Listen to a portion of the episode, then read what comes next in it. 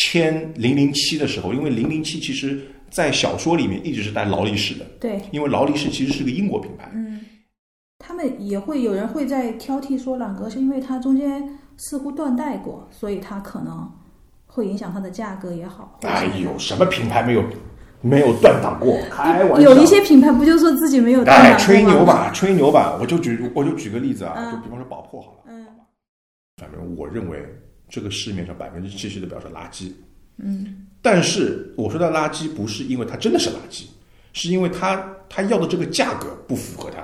千万不要信网上，就嗯抖音上面，我发现百分之九十九抖音上面在讲表的，嗯他妈根本就不懂表，都贩子，嗯，瞎吹。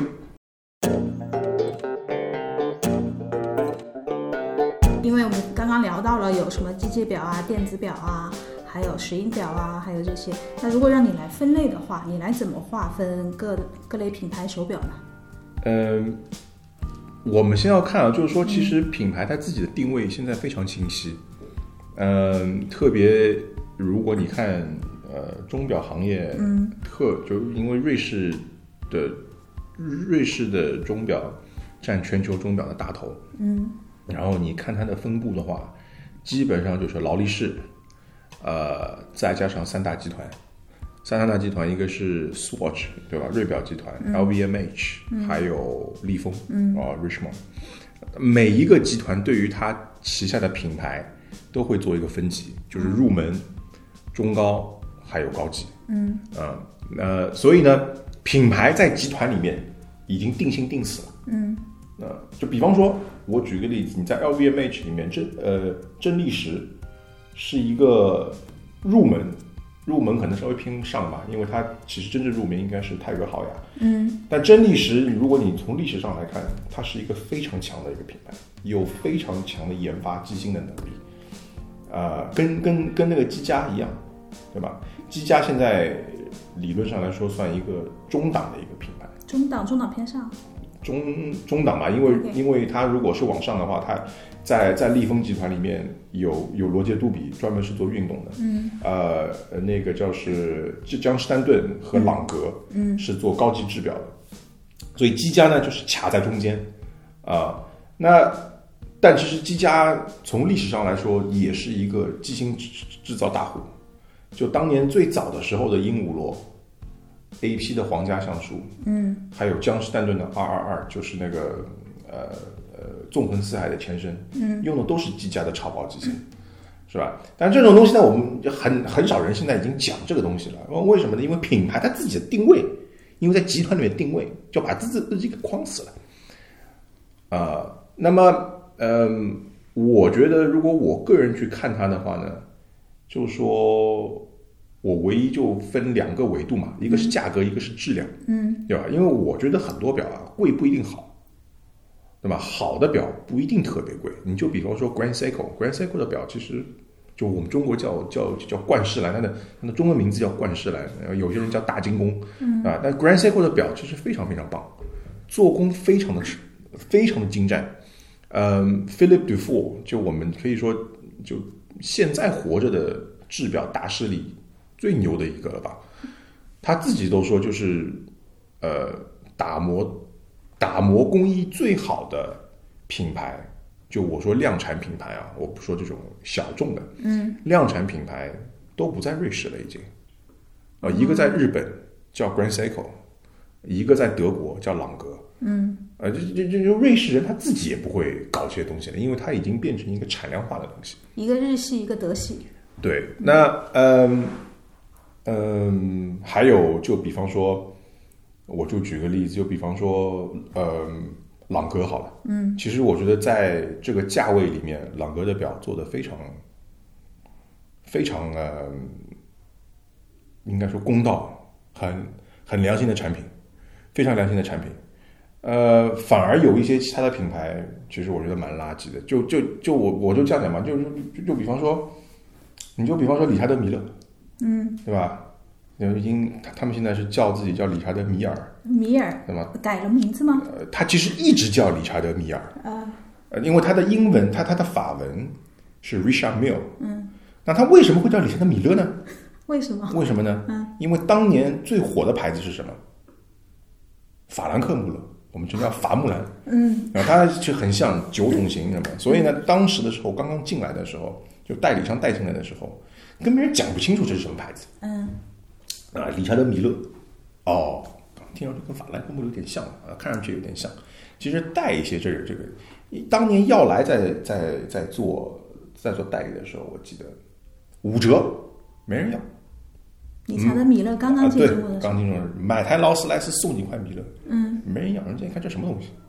啊，送我块法兰克穆勒吧，要不然，嗯我不知道这什么东西。现在法兰克穆勒谁要？是吧？所以就就说，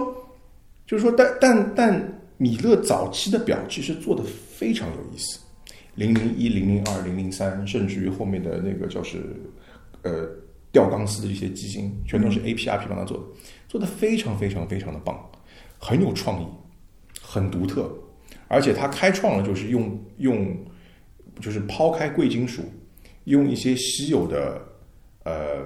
这些材质去做表。当然，虽虽然说稀有的就就比方说钛合金，钛合金最早其实是那个万国嗯和呃那个保时捷在八十年代就要开始做了，嗯，对吧？然后碳纤维是 A P 线开始做的，嗯，但是呢，我觉得米勒是把呃呃呃把高高技术含量机芯，理论上来说只能够放在一个晶壳里面的表，把它做得非常的运动。然后呢，你又可以天天戴。就我觉得他这个理念很棒，嗯，很赞，真的很赞。所以他早期的表的确值这个钱。我真的说，我说我我我说大实话，但你到后面，就它后面慢慢量开始起来了，品牌开始起来了，一些新的表，其实机芯，说实话很一般，也没什么打磨，也没有什么就我觉得的诚意。但是市场嘛，炒嘛，对不对？就是市场有有什么炒炒什么，嗯，它有一些表呢，就现在出来的一些一些大复杂功能表，我觉得也也也不错。嗯啊，那你说对于这个价格来说，你是不是符合这个价格？那我觉得只能是谁愿意去买，你自己去买就好，对吧？但你对于我来讲，可能我不会这么去觉得。所以就价格和质量，你你去区分表，嗯、但我觉得每一个人会有他自己区分的一种方法。对，就像你前面说的一样，对不对？朗格呀，这些嗯、德系的这些表啊，他们也会有人会在挑剔说，朗格是因为它中间似乎断代过，所以它可能会影响它的价格也好。或者哎呦，什么品牌没有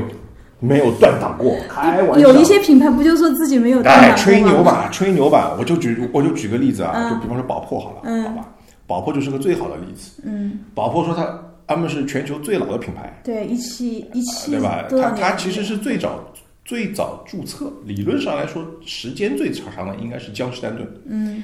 那么问题是在于哪里呢？其实宝珀有很长一段时间根本就没有做表，他们在二战的时候做过一批军表，嗯是为部队里面去做的，所以现在你能看到的那个五狮巡，五狮巡的原版它就是一个呃呃海军的潜水表，那个时候的确是宝珀做的，但到后面很长一段时间，这个品牌被欧米茄收掉了以后就没有做过表，哦，那也就也算断代了。一直没有做过表，一直是谁呢？就是我们现在说，呃，瑞士钟表行业的这个三大大神之一 JCB，嗯，呃，他在欧米茄做的时候，知道有这么一个牌子叫宝珀，叫 Blancpain，然后这个牌子已经封印了很久了，也没有做过表。他把这个牌子用，我记得如果没错的话是八千瑞郎买，从欧米茄买了下来，因为欧米茄那个时候正好要裁掉很多的牌子，他从欧米茄买了是是下来，跟他的一个朋友，他的朋友呃家里是做机芯的，就就是 FPE 的那个机芯，是是是是是他们家的，所以呢他自己做设计，他们有有那个机芯的供，所以就开始做宝珀，就是做这个复兴。嗯，然后他那个时候就看到一个机遇，就是他觉得他可以把宝珀变成一个呃非常小众，然后一种一种身份的标准。然后呢，但是我怎么能够去表明说我这个表很有价值呢？那我还大大家还记得我前面在讲，就是呃呃，欧洲发发生了这个石英危机，嗯，很多的品牌都开始做电子表，因为它不做电子表的话就死死翘翘了。对， 正好宝珀这一段时间是封存的，它就没有做过电子表。我懂了。所以你现在去看看他们的品牌标语是：我们从什么一七三五年没有做过电子表，我们也永远不会做石英表。那是因为他不然他在做石英表的时候，你这牌子根本就不存在。这么讲我就懂了， 就是说他因为刚好就是被封存，跳过了那段历史尴尬期，哎反过来时过境迁之后又成了他的卖点。嗯啊，对，就有些人，比方说进了监狱了，对吧？登了一个人出来以后，哎，房子涨了八 倍啊！那当然，这个这个可能是个不是特别嗯特别好的一个比喻啊，哦但但是最后呢，通过十十多年的这个经营辛苦这样创业，嗯他把这个牌子做出来了。当然，宝珀是有有绝对的功劳，就对于瑞士制表业是有绝对功劳的，因嗯为它让别的品牌看到机械表有市场。它有它的情怀，嗯，所以在这一块上面呢，就宝珀是功不可没的，嗯，最后 Swatch 集集集团，呃，从 JCB 手里花了六千万，好像是把宝珀买了回去，基本上所以这涨这这了一万这倍嗯这这是一个牛人，就是他把宝珀呃做起来，然后卖给了 Swatch，然后呢，后来呢，呃，他又他又不想在家闲着，嗯，他就去问老 Hayek，他说我还是想工作。然后老 Hayek 就让他去做呃欧米茄的一把手，嗯他把欧米茄再带起来，他怎么把带把欧米茄带起来？就是玩玩明星植入，太厉害了，玩明星植入，那个时候没有什么人会玩明星植入，他是第一个把钟表带到明星植入里面。他是他当时签零零七的时候，因为零零七其实在小说里面一直是带劳力士的，对，因为劳力士其实是个英国品牌。嗯，呃，他把欧米茄抢先放到了零零七里面，而且是个非常便宜的价格就抢进去了，后面再用一系列的明星来代言，把欧米茄一路带上天。对呀、像我记得还有什么辛迪克劳夫，还啊有对什么、 还有演那个《红磨坊》的那些，他们都是戴欧米茄。对，然后然后呢，JCB 做了还有一个做的非常非非常呃正确的决定，就是在零九年正式进入中国，嗯，啊、整个集团进入中国也。算后来进入比较对，早后来他退出了 Swatch 以后呢，又做了一个惊天地泣鬼神的一个牌子，就宇舶，宇舶他把宇舶给带起来了、嗯啊，所以就是特别牛的一个牛人啊、所以很多牌子其实你说它没有断层，嗯大部分牌子都多少有断层，只不过很多的故事呢，他不拿出来讲，嗯，但反而其实我真的跟你讲那会儿，你会发现其实这些故事很好玩，是的而且你不会认为说哦，这样我就对宝珀有不好的想法，不会，反而它会更有魅力，你知道吗？啊因我为因为我会好奇，我下去看一下他的表到底是怎么样的。啊、很很很有意思，很有意思，很有意思，很有意思。大金宫，嗯，大金宫就是一直就是日本的了。刚刚讲完对法国对嗯啊还有一对个，他是他的他他是那个 Grand Seiko，呃，是是那个 Seiko 的升级版嗯哦，理论上来说，对那那你说的朗格也好啊，还有大金宫也好，都是比较偏男性风格的手表，哎，对吧？嗯，应该这样讲啊，有两种概念，嗯，一种说法呢是大部分的表其实是为男人设计的，绝大部分的表是为男人设计的，因为男人能玩的东西没有多少，对吧？ 呃，那么那么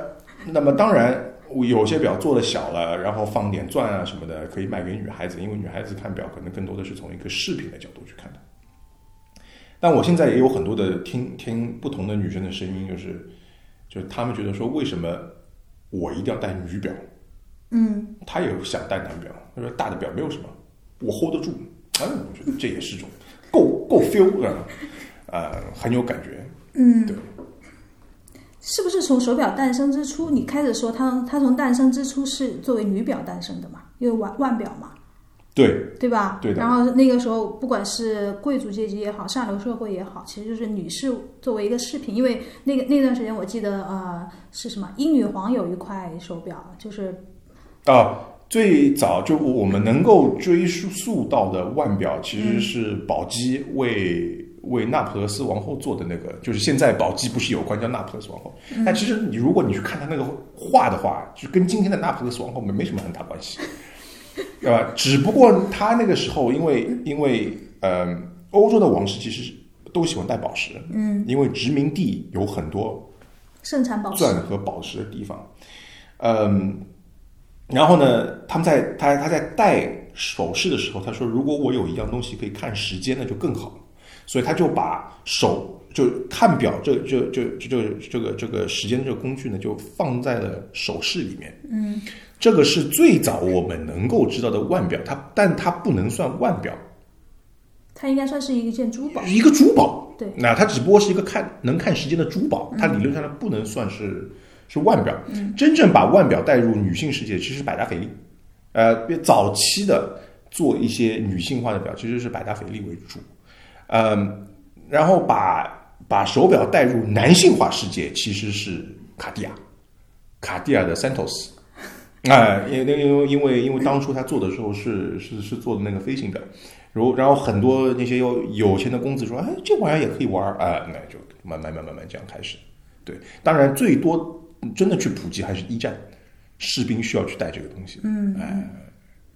对，对我刚刚提到英女英女王那款表，据说是在前几年百达翡丽做什么百周年，还是二零一五年做展览的时候就借出来的，因为他们自己都没有，就是为英女王特特意定做的一一些嗯啊一款表，啊什么珍珠啊、钻石啊。啊，是是是是是是，哎，据说现在那款表也没有人买得起，这这至少种嗯买不到嘛，买不到就叫买不起，是不是？嗯，你不能这么讲，嗯有很多东西是有价无市的，嗯，你可以叫什么价格，你都可以叫，有没有人买这是另外一件事情，嗯对不对？对对。还有你喜欢的钢铁侠，其实就说过，要了解一个男人的话，你可以通过他佩戴的手表。哎，哎是，那我是们怎么来通过手表来判断一个男人的品味呢？我觉得这个东西是这样子的，嗯，呃，因为买表的人基本上也就这几种，一种就是一锤子买卖，我基本上想好我就买一块表，嗯，我也不想去做特别多的那些什么什么功课啊干嘛的，对吧？感觉到了，嗯，到店里面去逛一圈，然后这个店员跟我把这种传统的话术说了一遍，因为他说的东西都是品牌和产品。它生它设计和生产这个东西的初衷啊嘛，对，那我如果觉得说，哎，这个产品和我蛮蛮蛮符合的，我就会买。所以从某种程程度来说，这块表其实是代表了某些他的个性，否则他不会有这个眼缘。哦，你是说这种哦？懂，我知我我懂你讲的意思了，就是说他去他不知道自己什么表适合自己，但是他就是走到的那个品牌店，然后听这些销售的路数一讲完，觉得哦，那蛮适合我的。啊，是啊，是啊。但是你要想，大部分的人是这样的，嗯，大部分的人是这样的，因为大部分的人买一块表就结束了，他不会继续买的，对吧？嗯，那那所以他跟爱好者的这这种这种看法是完全不一样的。嗯，那么呃，第二种呢，就是呃，我们说买爆款的人，买爆款的人呢，其实很好看，就他手手上，比方说你见他一次戴一个爆款。你下一次再见，带了另外一块爆款，大概大概率你知道这个人大概是什么样了。那么这些人呢，他需要一些社会地位，需要认同感，啊、当然不，不我们我们不说人好和不好，这个是没有没有办法去评判他的，嗯、但作为性格上来说，你只要夸他，他肯定开心，懂了，是吧？你肯定他肯定开心的，哎哎呦，哥们儿，你这个牛啊，哎呦，所以为什么你看假表都是火的表，嗯，就是一样的道有一种心理需理，求，它是一种心理安慰。对的，他有一种还是有心理满足安慰一下自己的虚荣心。对吧？嗯，呃，那还有一种呢，就比方说我们尊称的说是呃呃呃，比方说比较懂表的人，那一样，就你去看这块表，你看他怎么戴，你看他戴法，就比方说有些人喜欢戴在左手，有些人喜欢戴在右手，嗯，其实都会有不一样，哎，那有这个有什么区别呢？哎戴都会有不左手一戴样右手，都都会有不一样。第一，你你能够感觉出这个人到底是左撇子还是右撇子。也就是说戴左手的一般都是右撇子。是戴左手一般是，还有一种呢，你有没有发现大部分的腕是在右边的，嗯，对吧？像我这个是在上面，一般都在右边会硌手，哎，但是你戴在右手呢就不太会硌手。但你会发现戴在右手上，其实你的手腕和你的左手是不一样的。为什么？因为你是一个右撇子的时候，你做事情，你你你这个关节，你右手的关节要比你左手的关节其实要更灵活，对的，要经常使用。对吧？对，所以这就是喜欢戴在右手的人，除非他是左撇子，但喜欢右手的人，肯定是一个主观意识非常强的一个人，啊呃，比比较有好好好胜心理的，还有有掌控欲也的。比掌控欲比较强。对吧？那么还有，就比方说，呃，你你看表，比如说圆的、方的、长形的，嗯，啊，呃，一般表径越大，但你看这个人瘦瘦小小的，表径很大，那他需要一些东西来撑他，懂了，对吧？反而一个很很大只的人，可能戴一块比较小的表，这个人很自信你说的是川普吗？啊，不， 嗯这个川普不就爆过好多表，就是他戴的特别小，他的那那个那个什么劳力士还是什么的，戴在他手上都非常小一块，哎像戴了个女表。啊，对，但你不觉得他非常自信？但但他我非觉常得自信，但我觉得他那个表就是勒到肉里面了。哎，就有有点像那个烘面包一样，哎哎，哎像烘面包一样的，就就其实是一种一一种一种一种自信的一种一种表达。所以你去看，就很多，比方说，呃，明星刚出道，赚了第一笔钱，他去买什么表？到他火十年，火十年以后，他去买这些表，其实他前后是会有一个非常明显的对比。他可能越到后面，我我们不说这个表贵还是便宜，火还是不火，但你会发现它可能会越来越素。哎，我真的就发现一些那个呃，就特别是欧美很多那种说唱明星、那种潮流明星，也不管就是肤色怎么样，他们就喜欢戴任何表就要镶钻、镶满钻。啊、对，然后，然后有一些喜欢表的、真正玩表的人还是什么，就很多别人就说，哎，这个什么。呃，一块劳力士一镶满钻不值钱，垃圾。啊、 还有什么 就直接就说，哎，不过呢，这个 这个的确要说几点，镶满钻这个东西啊，呃，还呃，你你先要从从几，就可能可能这个东西最早的出发点是来自于 Michael Jackson。因为你看 Michael Jackson 在舞台上的他那个手手套，手套其实是都是是是 Swarovski 或者是镶钻的，对，很闪。那还有，真的，你去看说唱的演员，大部分都是黑人，对，他的肤色其实非常适合戴镶钻的表。为什么？在舞台上特别闪，而且你需要这种效果。我倒不是说人家土还是什么，的确，他们戴钻的效果要比亚洲人戴钻就是好看。哎，这这你还真的没有办法去去说。那还有一种就是，当你在舞台上，或者在你你你你在夜店里面，你在这种特定的场景里面，其实他的确会把很多的注目呃眼光和注目力都投放在你身上。嗯。那么当然，从这个以上还有一部分就是，哎，我有钱，我有带带选，是不是？所以你你不觉得就是一块一块什么皇家橡树镶满钻是呃那个侮辱或者浪费了这块表？我倒不会这么去觉得啊，因为我觉得因每为基基本上这种镶钻都不是品牌自己加工的嘛。哦，会会会，会对吧都是很后加工嗯不很多品牌会自己加工，但这个真的很贵，嗯，啊，因为品牌加工完的钻出来，那我靠，那就是天价，嗯，但你自己镶钻便宜嘛，就是你花了十分之一的价格去装了一个百分百的逼，对吧？嗯，但我我认为就是买什么表都是对的，没有错的，我从来不会去批判说，哎，你怎么买了这个东西？因为这是你真金白银买来的，嗯，你买来肯定说明你喜欢。那我没有资格去评判别人买对买错，呃，也许我可以帮你去挑到一个，我我们聊下来以后，可能我能够帮你挑到一个你觉得更适合你的，但我我没有觉得有一个人会去买错。那戴钻表的男啊人啊品味好吗？呃，我相信只要他能够带出来，你不觉得土，这个人肯定品味好，对不对？因为因为第一哦，你会发现一个人自信不自信，其实是很有很有讲究的。嗯，就如果我今天需要带一个东西出来，我来把我的自信拉起来的时候，大部分人是看得出来的。哦，对，没法掩盖。啊你你懂我意思吗？就懂是他一旦脱掉以后，他感觉好像我没穿衣服一样。懂？对不对？但是有些人就是我已经有这个了，这这只是一个额外的装饰，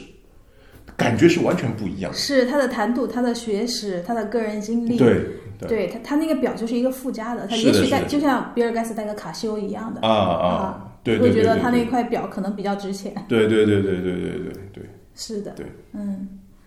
但是嗯、呃现在网络上流传一种说法啊，比方说呃，戴 AP 的是富一代，嗯呃，戴劳力士的什么的是富二代，嗯什么的，戴万国的是什么什么的，你跟认你可讲这种说法吗？网上纯扯淡，千万不要信网上。就抖音上面，我发现百分之九十九抖音上面在讲表的，嗯，都他妈根本就不懂表，都贩子，嗯，瞎吹，是吧？呃，这个玩表本身就是一种兴趣爱好，对吧？就你一旦听到谁在跟你讲行情，这个人肯定不懂，肯定不懂。我们在玩表的时候，第一要有点鉴赏能力，嗯，有点鉴赏能力，起码我可以避到很很多坑，对吧？有很多表，我觉得不值这个钱，我不管它会不会涨还是什么，就是它现在是爆款，不不爆款无所谓，我就觉得这个玩意儿不值，我就不玩儿，嗯，是吧？那呃，我觉得就是很多鄙视链现在是完全是取决于行情，你这块表多少钱？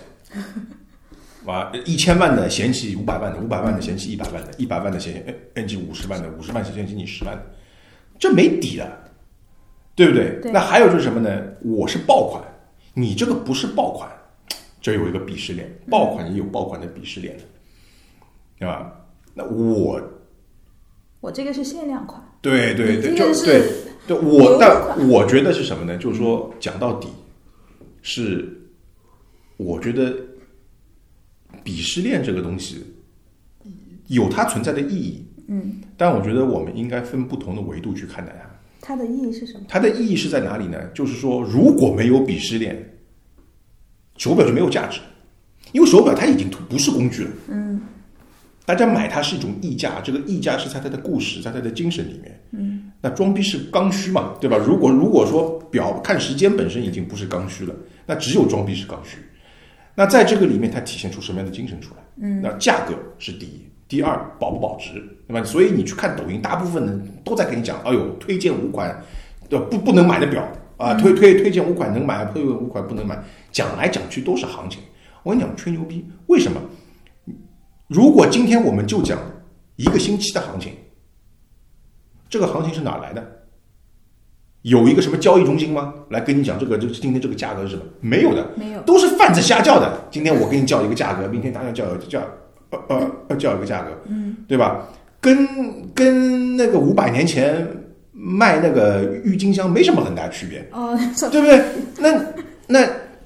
如果我们把我们把这个时间拉开，就既然我们在讲表，在讲时间，我们把这个时间拉开，你你拉它五十年，你去看很多表，它的价格的起伏，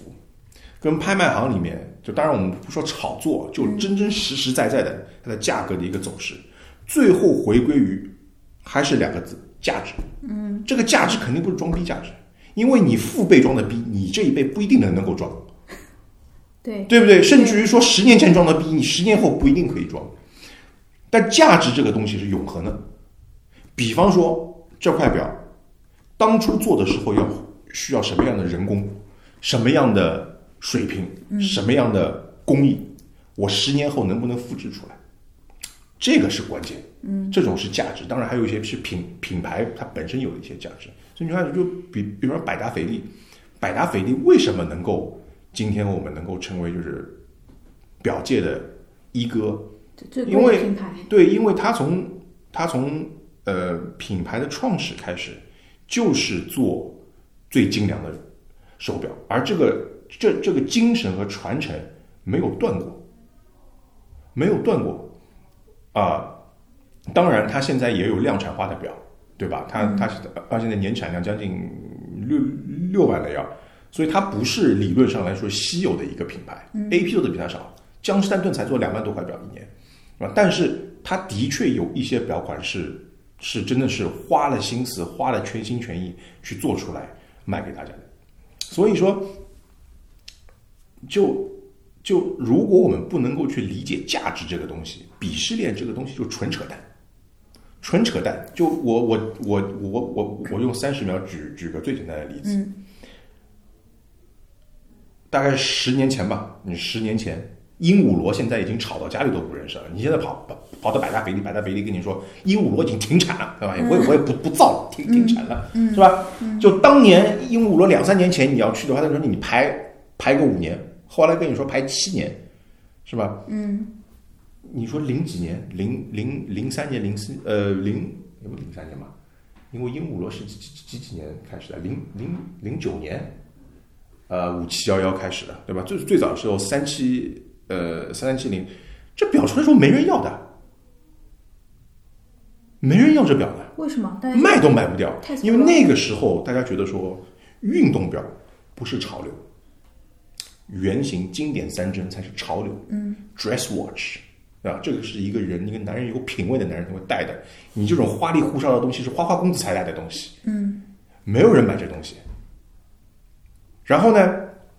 到三八零零也没人要。圆底当年那个叫是 Rosie 一直跟我们讲，圆底外滩圆底，呃，呃当年还还没有去外滩，呃，那个圆底当年还在外滩十八号，三八零零没人要，放了很多年没人要。那么五七幺幺出来了，当当年五七幺二，如果你去香港还可以八折买，最薄的运动手表之一，是吧？五七幺二，五七呃五七幺二它不能算是最薄，但是它因为有有功能，嗯，就带功能里面算是比较薄的，嗯，对吧。那你说，对，就是那个时候最火的牌子是什么？法兰克穆勒，我们人称法穆兰，法穆兰现在佩纳，海，佩纳海，对吧？佩纳海能听得到，法穆兰基本上已经已已经没了，已经没了。对吧？你说你说现在谁还说哦，我我去沛纳海玩，我我我还去配货去了，就你听不到这种故事了，对不对？那你说米勒当年五折卖的时候，你嗯你们这帮人在哪里？是，对不对？嗯呃，然后绿水鬼当年七折没人要的时候，你们在哪里？嗯，所以说，讲到底，就是鄙视链这个东西，如果大家只是看行情的话，那就完蛋了，就你就是韭菜，你就是贩子的韭菜。嗯，如果你真看价值，在拍卖行里真的能够看到很多低估的资产，你就你就带着自己玩儿，过十年他赚也好，不赚也好没关系。但如果他真的赚了，我靠，那可能真的是翻个十倍、二十倍、三十倍的这种。对，这样的故事反而我觉得更加励志一点。更加吸引人一些。其实手表很多，也就是说，通过你讲这个这个，就是说手表的真正价值在于买它的人愿意付多少钱。啊，对，但因为这个其实就跟比特币一样嘛，就嗯它它是一种价值的认同嘛，嗯，对不对？我说这个东西一千万，你不买，我就对外面说这一值这这这这东西值一千万，贩子天天是这个样子的，嗯对吧？挂牌牌在上面一千五百万，你谁谁说这个东西值一千五百万？反正我有，我叫，对吧？有有人买也好，没人买也好，万都一可以万一说嗯的久了，就有人信了。啊哎，万一说这就啊，还有一种做法就是呢，就是卖不掉涨价，对，啊，就天天涨了，那这个东西又涨了，嗯是吧？哎，多了，这这这个这个游戏其实万一就是有韭菜信了呢？所以我就说，我们要多做这样的普及，嗯，要把韭菜的数量降低，这个这个市场才才才更更好，对吧？我我们要我们要符合现在党中央叫的那个内循环，这个内循环一定要是个优良的市场，对吧？是这种这种这种毁灭性市场是不行的。嗯，那你就多来我们节目做几期节目。 鄙视链我们刚刚也聊了，然后现在还为什么还有的人会花那个？这个是网友提问啊，就是说为什么有的人会花几万、几十万去买一块手表？其实刚刚那个凯撒前面讲的，我觉得就已经可以回答一部分这个问题了。就你认可它的价值，你就会花很多钱去买它，呃，不我觉管得也是是几万也好，还是几的十万也，好，是的，这这是一种价值认同，嗯，这和钱没有关系，嗯，你再有钱的人可能也不会愿意去买买一块手表，他觉得对不代表很好，嗯，所以这个跟钱没有关系，嗯那现在就是手表适合做投资吗？我觉得投资，我先要看一下什么是投资，投资这个概念是什么？投资不等于投机，对吧？如果你说我今天投资健康是什么？我今天买一个保健品，我今天去买一张那个健身卡，这个健身卡我能够去翻个五倍去卖掉吗？肯定不是的，对吧？它需要你在里面有一些一些付出，嗯，而且付出你不一定有回报，但是这个回报可能是一个一个呃，我可能说广泛一点，普普普普普世的一种回报，嗯，它不是光是金钱的。那今天如果大家把手表或者说你任何一种兴趣爱好的产品，把它当成是一个投机的话，嗯，那我劝你不要玩表，不要买表，买点什么理财产品，炒个股票什么的也好，对吧？但是如果你把手表看成做一一种普世投资，就比方说，我买了一块表，在一个合适的价格，我买了一块表，我我我我很喜欢。这种快乐带给我的快乐，它是不是一种对你精神上的投资？嗯，这个是一认个可，，对吧？对，第二，就比方说我戴了块表，也许对我的社交是一种撮合，是一种进步。嗯，这本身是不是一种投资，对的，对吧？如果说我今天戴一块手表，对于新认识我的人，他可以在一个比较快的速度里面，大概的揣摩我的性格，嗯，能够跟我有更好的互动，这是不是一种投资？嗯，所以这是个综合的东西，它不能够停留在我还是前面讲行情，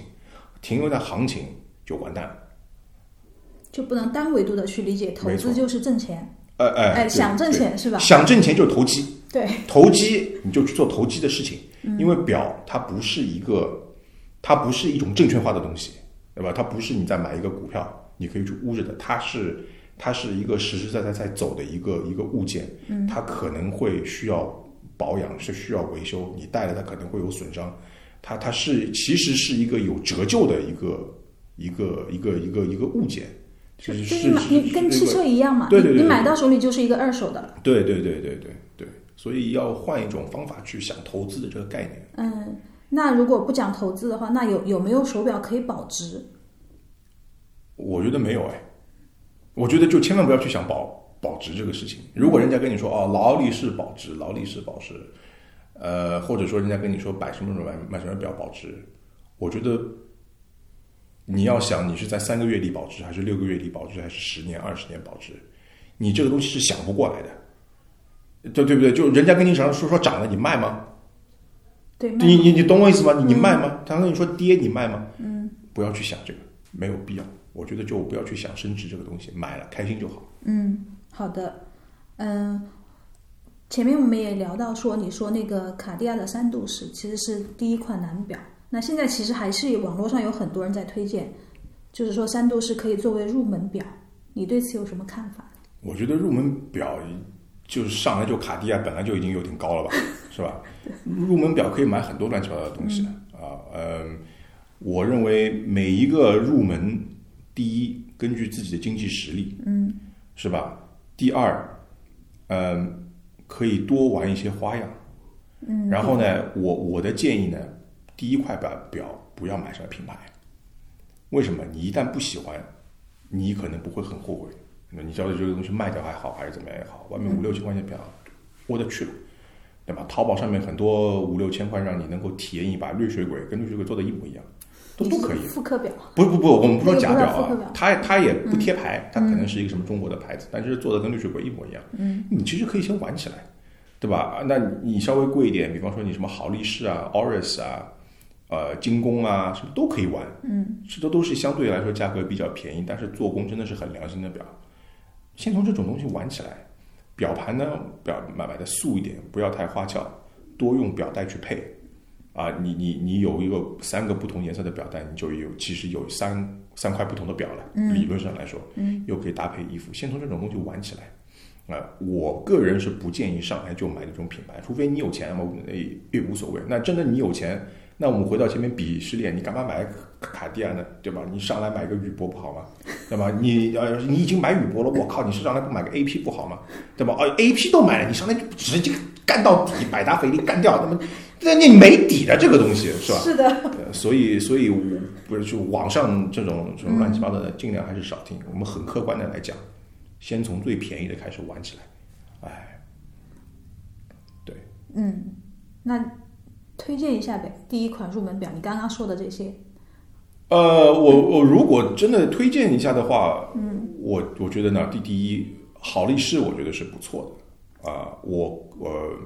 呃做工也不错，表款，因为他们主要是做潜水表为主，价格也比较公道。嗯、呃，国内呢比较火的是天梭浪琴，嗯，我说实话，但我觉得天梭浪琴有点玩烂掉了，呃呃，浪琴最近有有做一系列复古的表，我有非常我好哎，看，我有看到那非款，常好看，非常好呃看我觉得这个是良心嗯，作品，良心作品，对吧？复古的一些表就做的非常好看，嗯，然后我觉得精工啊、精工有一些表不错，但我觉得比较遗憾的就是，我希望我们中国的一些品牌能够往这些品牌看齐，能够把它做好。说海鸥啊，嗯就比这方些海鸥啊、上海啊，哎，就就有有有，就我觉得其实应该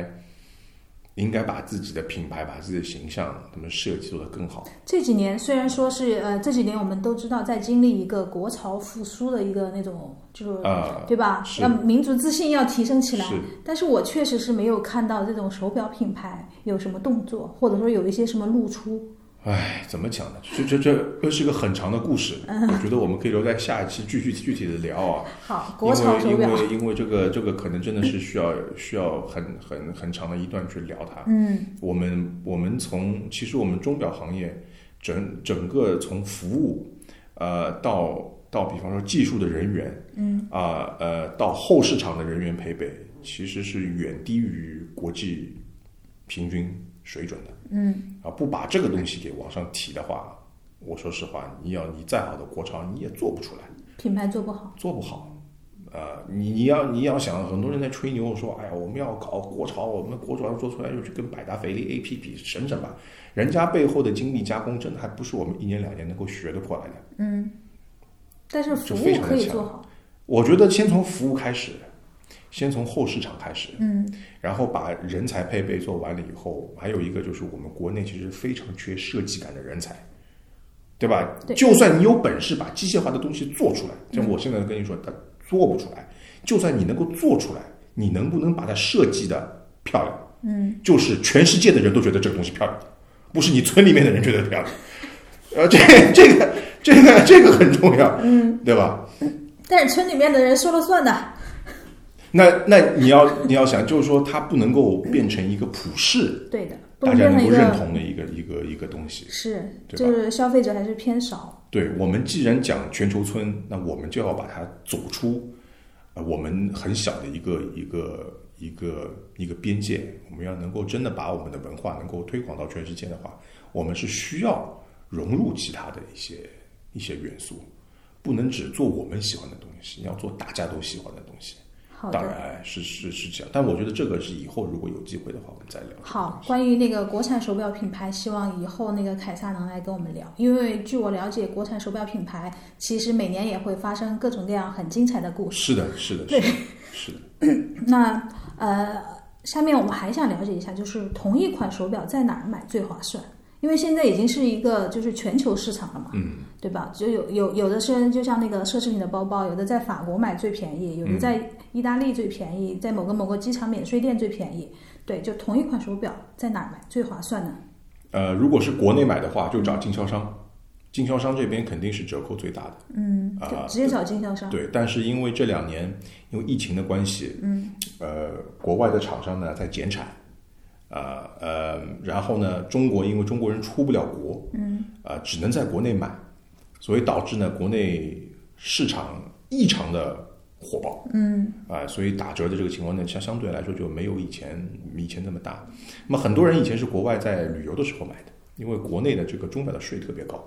啊、以以我们也有我们先要有百分之十一的这个进口税，百分之十三的增值税，再加上只要是一万块以前的手表，还有一个百分之二十的消费税，所以综合的税率是我们是全球最高的。哦，将近要将近百四十四，将近百分之五十的税，对，啊，非常非常的高。嗯，呃，所以呢，在国外很多人选择在国外买表。那么的确，国外买表呢，呃，你省掉了一个税的费用，但这里面有两个弊端。一个弊端呢，是你有可能被抓到的话，可以说你这个是走私，嗯，啊，这个是一个一个法律上的一个一个风险。第二个风险，因为你这个表不是在国内买的，你一旦碰到问题要维修的话，怎么维修？哦，懂我意思吧？因品为牌在国内维修其实也不是那么。我跟你，讲，大只要稍微有一点复杂功能的表，国内没有几个技师真的能够修。不要信很多嗯什么马路上门口贴个牌子叫“名表维修”，我跟你说，这帮人有什么样的技技术水水准，手里搭了多少，我们其实都都心里知道。每年三幺五在讲什么东西，主要是因为我们国家技术筹呃筹备的这个这个能力根本就没有，嗯，而且国外很多表也不会让你修，这些表他们看都没有看到过。怎么修，嗯，根本就不会修。我说在国内能够修很多乱七八糟，就是就是就是就那种复杂功能的表，我估计不超过三十个人，技师不不超过三十个人，这还是在建立在他能够拿到配件去做组装的情况下。嗯，啊，大部分人是根本就不会修的，所以呢，这表就必须要回到原厂。你回原厂，如果你没有你没有进口的这个这个发票的话，你怎么出去？清关都清不了。哦，对吧？所以为什么我们国内会有这个后市场的这个混乱啊，还有二手表的这个价格的这个混乱，其实都和这个有关系。它没有一个相对应一个一个一个一个一个服务的一个体系在里面。那那当然，现在也有一一系列的人在做，但我觉得这个是非常缺乏的，因为也就人是说，还是在经销商那儿买手表其实最保嗯经值。销商在在经销商里买手表，能够问到一个比较好的折扣，嗯我觉得这个是最好的一个方方案。嗯还有一个呢，就是扩充自己对于品牌的认知，不要就认识这几个品牌，多去了解一些其他的，那、把把把把这个边界给扩充。啊，这样的话呢，就是说你会发现，可能有一些不是特别在国内很有名的牌子，你能够拿到一些不好不错的折扣。哦，对吧？懂但你可能你过几年它火起来了，那就也也也就没折扣了，是是吧？对，啊啊啊！是是就这样是。先去找一些小众 品牌。哎，对对对对对，而且买小众还有一点好，就是什么呢？其实更能装逼，因为它个性化。对那，么你不懂啊，你不懂就对了，是不 是？你还买不着。啊，对对对，是是是这样子啊。嗯，那可以在微商手里买手表吗？尽或者量海外代购？尽尽量不要从微商手里买，嗯啊、因为大部分我们耳知能详的牌子，其实都有一些假表的风险。那我不是说微商都卖假表，但是这里面有很大的风险，因为你不是正规渠道买的话，根本就没有人会会会会会会帮你去做鉴定。嗯，拿到品牌那边品牌理都不理你，对吧？特别你买一个什么五六千块钱的表，他还帮你做鉴定，他跟你说做做鉴定可以八千块钱，那你还不如在他那边买个表。还不如再款再买一个。啊，对对，所以微商这边呢，我是非常不建议啊，嗯特别我们知道的一些热门款，假表已经做得非常好了，啊，所以千万不要冒这个风险，花了真表的价钱去买了个假表，嗯啊，哎，那在品牌经销商那边买表会不会有一些门槛什么的？没有什么门槛啊，就除除非我们在讲说什么买买买买这种爆款的表，嗯，以外，其实大部分的表，呃，还是很方便可以买得到的，嗯，就我先要这样讲，就是在我个人的认知范围里面，但我有可能是错的，但我我个人的认知范围，我认为这个市面上百分之七十的表是垃圾，嗯，但是我说的垃圾不是因为它真的是垃圾，是因为它它要的这个价格不符合它。懂 如果它很多表，比如说打个五折，哦，我觉得很香啊，是，对不对？价格虚高，呃，这个虚高，那你如果你打了五折，你二手可能也就是，比方说四折卖的，你没亏多少，嗯，对不对？对但你原价买来，我靠，你卖掉的时候人家跟你说三折，你买不买？你不觉得很闷吗？很闷。对不对？但你如果五折买来的，我宁愿传在手哎里。那我觉得玩玩不是挺好，是对不对？所以在所所以所以说，这个好不好，其实跟它的价值有关。如果你的价格，你买来的价格很好，那我觉得你有喜欢就 OK，嗯，但我们就不要做做韭菜，对吧？所以这个东西，呃，在经销商这边呢，反正只要不是爆款，肯定我我相信八折肯定是没有什么很大问题的，啊，大部分的表啊，当然如果你走一些走走一些品牌的话，就呃品牌是不太愿意打折的，嗯，比方说去商场专比柜比，比较比较强势的品牌，嗯，是不太愿意打折的。呃，那么你们可以就是私私下去聊嘛，就聊完以后不要什么发个小红书干嘛的说，哎，我在哪哪里哪里哪里 的，呃，对，就就就这这的话，其实多少可以拿点折扣的。对于很多人来说，买完一块表不发小红书，那简直那个表的使命都没有完成。那那那就说你明说是嗯 吧？那说明就不对了，就就本身做这个东西就不对了。那你还不如在专柜里面，就我戴 一戴，试戴一下，拍个照片。我刚刚也想这么说，啊，也但也可 是以直接拍个照片算是了，的就是的为了发到朋友圈嘛。是的，嗯，好，那你最后请为我们那个呃，我们同样 Young Together 的听众朋友们，就是初入职场的年轻人，推荐一些适合他们的手表，男男款或者女款。呃我觉得呢，这个东西跟比较比比较中肯的讲，嗯，比较中肯的讲，呃刚刚入职场的年轻人，低调点，因为你你入职场是以学习为主，嗯，对吧？呃，不要上来就戴块表，可能比你老板戴的都 好。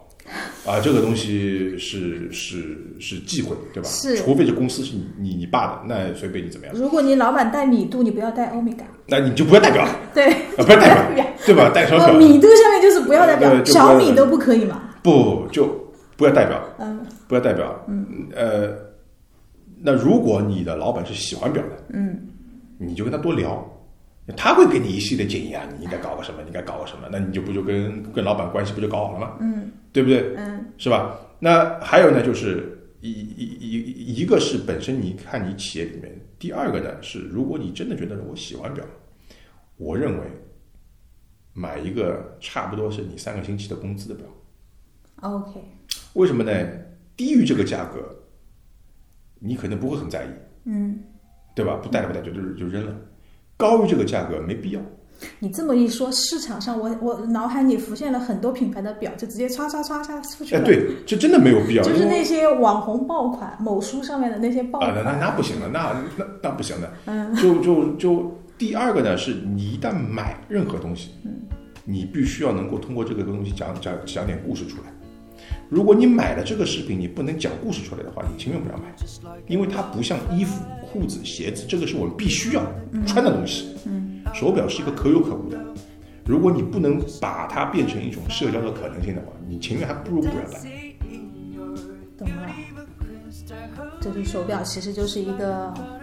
真的是像你讲的，是一个可有可无的东西。它对它是个可有可无，就就就其实跟你买车一样，你说今天你必须要有个车吗？我不认同啊，对吧？你叫个什么什么滴滴啊，或者叫个什么高德啊，很简单，还便宜，嗯，是吧？对，还不用自己开车，对，还不用自己开养车，我不用停车，不用养车。那你没有必要有车，但是你有车为什么？第一，你可能说我需要的时候我可以开；第二个，它其实也是一种社交的需求对啊，不管是跟家人也好，或者是跟朋友，它是一种社交需求。嗯，它最后会导致你选择什么车去买，那跟表一样，对吧？表还是一个大部分人看不到的，对吧？如果我今天穿一个长的衣服，可能你看不到我戴上，但如果我今天需要跟你讲，就就在那一刹那，我连这个东西都讲不出来的话，那不就很 low？哎，你今天干嘛戴这个？哦，我我也不是很懂，别人送的。突然之间讲的这个话匣子就断了。哎，你如果能够讲一个故事，哇，别人说好，这个东西还能这样，哎，突然间人家觉得你很懂一样东西，这种其实是我觉得，呃，就我们就是说初入职场吧，嗯，你在职场里面你需要有有有人能够提拔你，或者说你能够把人际关系搞好。啊，很多层面上，一一种是走比较亲近民众派，第二个就是你要打开各种社交的可能性。嗯，打开各种话题，哎去制造话题。是是是是对，好，那个今天的节目就暂时先到这里吧。感谢凯撒，感谢大家收听今天的《同样 Young Together》扩音器。关于手表的故事，暂且我们就说到这里。如果你想要就节目的内容发表个人看法，可以在评论区留言，跟我们积极的互动起来。职场有千万种可能，本期我们分享的只是其中一种可能。耳机前的听众朋友们，可以在各大音频平台搜索“同样 Young Together”，订阅收听我们更多精彩节目。想要入群的朋友，直接在公众号回复“进群”，选择加入扩音器的听友群或者我们的未来作家群。感谢大家收听我们本期的节目，我们下期再见，谢谢。谢谢大家，拜拜。